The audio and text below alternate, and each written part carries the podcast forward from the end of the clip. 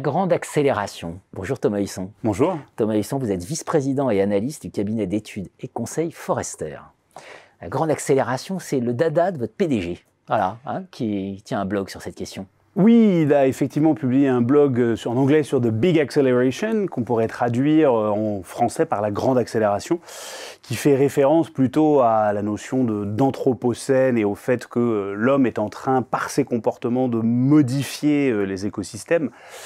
Pourquoi est-ce que j'y fais référence? Parce qu'on a beaucoup parlé en 2020 et on va beaucoup parler en 2021 de la notion de résilience. Et la résilience telle qu'elle a été définie, entre autres par Boris Cyrulnik, c'est le fait de changer fondamentalement sa façon de vivre, de consommer, ses comportements, euh, pour repartir sur une nouvelle base et faire table rase du passé pour éviter que ce type de phénomène se reproduise. Et nous, ce qu'on constate, et ce que constatait le PDG de Forrester, c'est qu'il y a une grande accélération de tendances qui étaient préexistantes plutôt que des nouveaux comportements. Donc le monde d'après dont on nous a rabâché les oreilles, malheureusement, il est finalement pas très résilient. C'est plutôt une accélération de tendances préexistantes et une polarisation croissante de la société. tout à fait passionnant. Trois dimensions, les consommateurs, les collaborateurs et les leaders. Alors si on prend les consommateurs, concrètement, Concrètement, les consommateurs n'ont jamais autant utilisé les outils digitaux, n'ont jamais autant passer de temps sur les écrans. On a vu une explosion de tous les usages, que ce soit de l'e-commerce aux réseaux sociaux, aux applications de partage.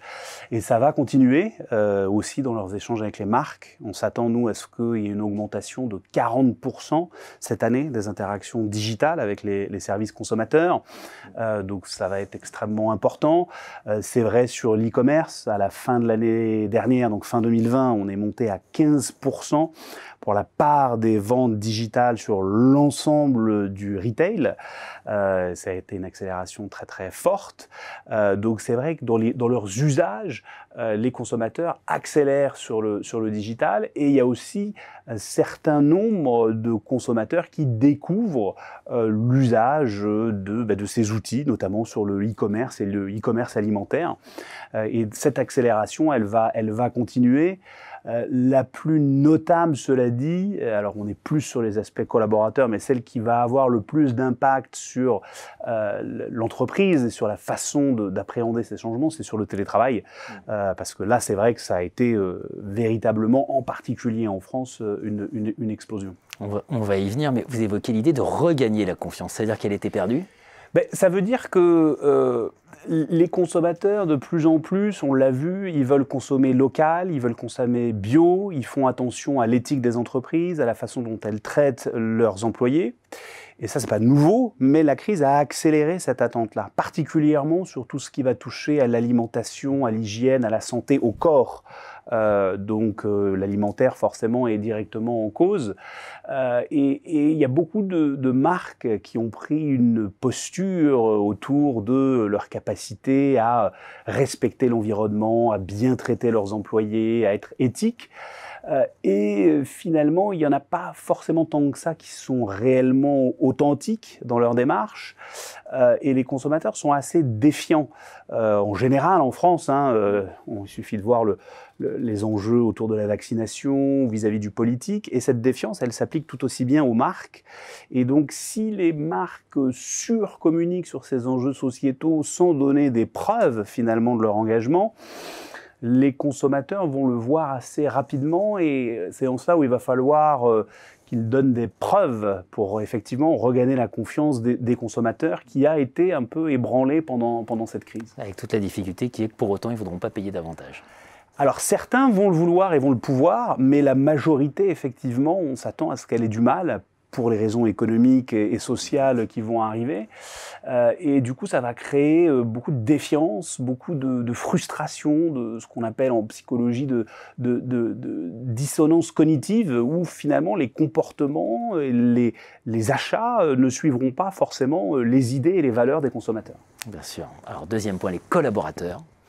Les collaborateurs, les Vous avez évoqué le télétravail. Oui. Ça, tout le monde l'a en tête. Tout le monde l'a en tête. Mais vous évoquez aussi l'idée que c'est peut-être le moment où les GAFA vont s'intéresser aux universités. Oui, alors il y a plusieurs choses. Euh, il y a effectivement le fait que euh, le télétravail change fondamentalement la culture d'entreprise, parce que pour maintenir un certain niveau euh, d'engagement des collaborateurs, d'énergie, de créativité, quand on est en télétravail de façon permanente ou quasi permanente, ou en tout cas de façon beaucoup plus massive, c'est extrêmement difficile. Et on voit bien que l'ensemble des collaborateurs qui ont la chance, pour certains, de pouvoir travailler à distance, ce qui n'est pas le cas de 40% des, des, des employés, des salariés. Euh, il y a un enjeu de formation autour de ces outils euh, technologiques, d'utilisation, d'appréhension pour qu'ils puissent finalement faire leur travail au quotidien. Euh, et, en découle de ça, effectivement, un besoin important de, ben, de savoir utiliser ces nouveaux outils. Euh, et ça, ça suppose ben, de changer les façons de travailler, ça suppose de modifier les organisations, la culture de l'entreprise, j'en parlais, euh, les process.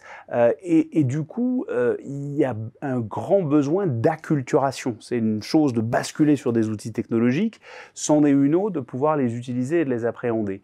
Et c'est vrai que, notamment dans l'enseignement, euh, supérieur. On le voit hein, malheureusement beaucoup aujourd'hui sur les universités ou même sur un certain nombre de grandes écoles. Euh, ben, il y a un besoin d'avoir des, formations plus adéquates.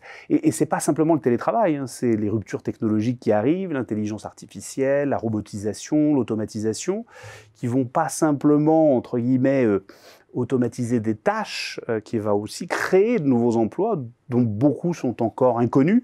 Euh, et c'est pour ça qu'on voit en particulier aux États-Unis, euh, mais pas que, les GAFA, entre guillemets, les plateformes digitales, euh, s'intéresser à cette formation euh, pour avoir les compétences dont ils ont besoin sur ces nouveaux outils, sur le design, sur l'intelligence artificielle, la data. Et, ça viendra effectivement euh, un jour ou l'autre, peut-être pas dès 2021 en France, mais dans les années qui viennent, c'est une certitude. Mmh. Et sujet qui n'a pas attendu la crise sanitaire, effectivement, pour s'inviter à l'agenda. Et le dernier point, les leaders managers, là vous nous dites, euh, il va falloir euh, repenser pas mal de choses. Oui, parce qu'il va falloir. Euh, c'est récurrent hein, de dire ça, mais là on sent qu'il y a un autre enjeu. Oui, c'est pas nouveau non plus, mais ça s'accélère euh, parce que à la fois les collaborateurs et les consommateurs euh, changent leur comportement et s'attendent de plus en plus bah, de leurs managers, de leurs patrons qu'ils incarnent le changement. Si une marque se dit authentique et a un discours vis-à-vis des consommateurs, ce doit être le même discours vis à -vis des collaborateurs. Euh, et donc, il faut incarner le changement. Il faut, on le voit bien avec le télétravail, davantage faire confiance. Il faut déléguer. Il faut euh, donner plus d'autonomie aux équipes. Et, ça, c'est vrai que c'est un peu antinomique de la façon dont un certain nombre de grandes entreprises françaises sont organisées encore, avec des logiques assez hiérarchiques, assez pyramidales.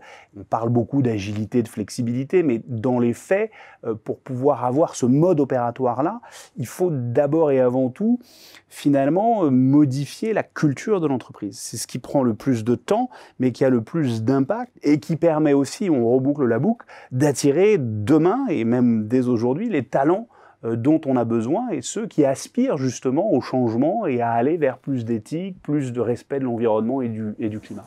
Et si on faisait de la crise une opportunité pour une grande accélération? Hein ça pourrait être ça, la conclusion. Oui, c'est absolument ça. Et justement, quand j'insiste sur ce point sur le marché français, c'est que dans un sondage qu'on a fait il y a très peu de temps auprès d'employés dans différents pays, c'est en France que les employés, les salariés ont la perception que leurs dirigeants euh, en relatif hein, par rapport à l'Allemagne, l'Angleterre, l'Espagne ou l'Italie, ne considèrent pas suffisamment justement la crise comme une opportunité de changement. Les taux sont beaucoup plus élevés dans les autres pays européens, en particulier sur cette dimension culturelle et organisationnelle. Et c'est là où le, le, le bas blesse en France. Passionnant. Merci à vous. Merci à vous.